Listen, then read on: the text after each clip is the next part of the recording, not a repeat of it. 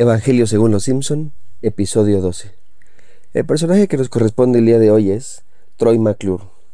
Él es un estereotipo de los actores de Hollywood. En muchas de sus apariciones en la serie, Troy actúa como presentador de documentales o infomerciales ofreciendo productos como el exprimidor de naranjas super silencioso del Dr. Nuke Riviera. Estuvo saliendo con la hermana de Marsh, Selma, pero solo por conveniencia, le propone matrimonio y aunque ella sabe que no lo ama y solo es para impulsar su carrera, de cualquier forma ella acepta. Pero cuando él le comenta que quiere tener hijos para conseguir un papel, ella lo deja. El actor que da su voz a este personaje fue asesinado por su esposa, así que la producción decidió quitarlo junto con otro personaje que también él mismo le daba voz, Lionel Hutz. Por lo mismo, no hay muchos datos de este personaje, sin embargo, tiene un rasgo característico este tipo llamado McClure. Y es que suele presentarse a sí mismo con la frase, Hola, soy Troy McClure, tal vez me recuerden. Y mencionaba una película, un documental en donde él apareció. Una vez más, la buena nueva de los Simpson es, si él pudo, nosotros también. Si ustedes se presentaran diciendo, Hola, soy Alejandro, tal vez me recuerden por... ¿Qué dirías tú? ¿Por qué cosa te recuerdan? por ser amable, por ser amoroso, por ser serio, por estar de malas? ¿Cómo te describiría tu familia? Permítame comentarles o platicarles un poco de mi testimonio. Mucho tiempo, mi familia me consideró como un ladrón. Yo no robaba con mano armada, pero sí me quedaba con los cambios. Y después empecé a tomar dinero del monedero de mi mamá, luego de mis tías, de mi abuelita. En la escuela también llegué a hacerlo, abrir la mochila de mis compañeras o mis compañeros. Me da vergüenza admitirlo, pero así fue. Era el ladrón de la casa. Era el ladrón de las familias. Con mis amigos robamos productos de la tienda. Una vez hasta nos atraparon. Me dio tanto miedo que pensé que se me saldría el corazón. Me prometí a mí mismo y a Dios ya no volver a hacerlo. Sin embargo, fallé y muchas veces lo volví a hacer. Lo hacía porque ganaba el cariño y el amor o supuesto amor de mis amigos.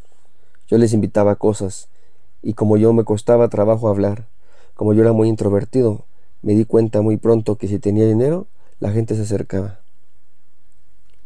Una tía notó que yo tenía mucho dinero un día y me preguntó de dónde lo obtuviste. Yo le dije una mentira que la verdad no recuerdo. Ella me acusó con mi mamá. Y mamá no es la típica mamá tierna, comprensiva, ella ruda. No había sido fácil para ella, mi papá le había sido infiel dejándola con dos hijos pequeños, de dos y cinco años, además estando embarazada de un tercero. Así que ella tomó la decisión de criarnos con mano dura. No tengo manera de comprobarlo, pero estoy seguro que mi mamá se capacitó con los nazis.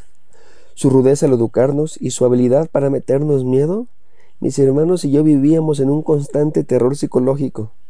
Para que me entiendan su nivel de rudeza, ella nos golpeaba y nos insultaba con un buen de groserías. Seguramente, y no dudo, entre paréntesis, no las merecíamos. Bueno, si llegaba a equivocarse y me pegaba a mí o a uno de mis hermanos y ya después descubría que no había sido nuestra culpa, ella nos decía, no se preocupen, sí me equivoqué, pero seguramente te pegué o te golpeé porque hiciste algo en el pasado y yo no me di cuenta. Como les decía, mi tía me acusó con mi mamá y yo esperaba de verdad una super archirrecontra golpiza. Pero no, me llevó a la casa de mi abuela y le dijo, con toda la vergüenza del mundo, tu nieto me robó y tu nieto te robó también a ti. Así que si quieres meterlo a la cárcel, está bien. Yo no sé qué hacer con este niño. Yo era recordado como el ladrón de la familia, pero no solo eso, también era recordado como el vago de la familia. No me quiero justificar y no quiero decirles las razones por las cuales cometí todos estos errores. Simplemente así pasaron. Así que solo diré que no quise estudiar. Hubo una etapa de mi vida que por alguna razón el estudio no se me daba, no me entraba en las, las matemáticas, no me entraba en la física, no me entraba nada. Según mi mamá yo era muy listo y le enojaba cuando yo no sacaba dieces, cuando yo reprobaba. Pero después del tiempo me decía, aunque saques un seis, estaría feliz con eso. Pero de verdad ni eso podía. Sí me esforzaba. Yo sí quería aprender y quería ser de esos aplicados. La primaria fue fácil, dieces, pero la secundaria, yo me la vivía en la dirección. Reporte tras reporte, citaban a mi mamá cada rato, yo era la vergüenza de la familia. Aquí entre nos, yo no quería hacer eso. Ahora que lo pienso, ni siquiera sé cómo llegué a esa situación. Lo que yo quería, creo que al igual que todos nosotros, es que se sintieran orgullosos de mí, pero no sucedía. Reprobé muchas materias, mismas que las pasaban extraordinario, y más coraje le daba a mi mamá porque me decía, ¿ves cómo si puedes? Si tienes capacidad, lo que pasa es que no quieres. Flojo, me decía. ¿Quieres acabar como tu tío o quieres ser un vago? Les prometo, de verdad que me esforzaba. Cada inicio de clases lo intentaba con muchas ganas. Me prometí a mí mismo. Le prometí a mi mamá, le prometí a Dios que esta vez se diría diferente. Y sí lo era, y sí lo intentaba unos cuantos días. Pero no, empeoraba la cosa cada vez. Reprobaba tantas materias que tuvieron que cambiarme de escuela. ¿Qué cómo me recuerda a mi familia? Ladrón, burro, flojo, la vergüenza de todos. Pero espera, una y más.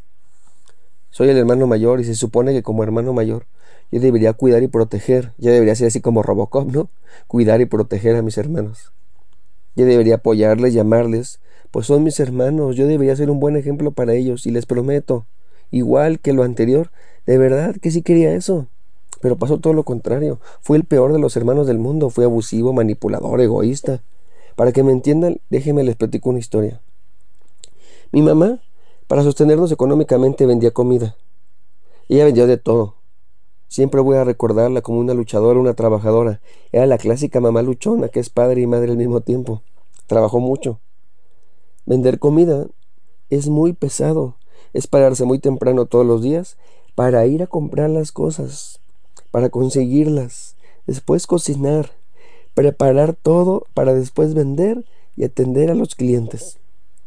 La mayoría de las personas ven una, dos, tres horas de venta, pero en realidad es mucho más trabajo que eso. A mis hermanos y a mí nos caía muy, muy mal ayudar a mi mamá para poner el puesto. Éramos niños, queríamos jugar, pero pues no había nadie que le ayudara a mi mami, así que no era opción, había que ayudar y punto. Un día yo, por hacerlo de malas, se me cayó toda la lechuga. Mi mamá la había estado limpiando todo el día, la había estado picando toda la mañana, y le había puesto en el refrigerador. Era un gran tazón de lechuga. Se me cayó toda, por completo, se perdió. Yo sabía que mi mamá se iba a enojar un montón. Tendría que pagar las consecuencias de mis actos. Así que yo decidí decirle a mi hermano que él me echara la, mano, que, que se echara la culpa. Obviamente él no quería, pero le convencí. Mi mamá, cuando vio toda esa comida en el suelo tirada, dijo, ¿quién fue? Y mi hermano dijo, yo fui. Le puso una golpiza, de verdad, una golpiza. No puedo borrar de mi mente la cara de mi hermano, que me veía directo a los ojos y me decía, defiéndeme. Y yo no hice nada. ¿Cómo te recuerda tu familia? ¿Qué película vivieron contigo? ¿Una de amor, terror, comedia, drama? Yo estaba mal. Muchas veces quise huir e intentar empezar de nuevo, pero no sabía cómo. Hasta que conocí a Dios. Él me transformó en alguien diferente. Eso le pasó a José el soñador, que de ser un esclavo y odiado por sus hermanos, se convirtió en el salvador y el amado de la familia. Jacob era recordado como el tramposo de la familia y hoy lo recordamos como el patriarca de Israel. Pablo era temido y recordado por matar y perseguir cristianos, y hoy lo recordamos como el apóstol de la gracia, el predicador de los gentiles, un héroe de fe. David fue adúltero y asesino, mató al esposo de la mujer con la que él mismo engañó a su esposa, abusó de su poder.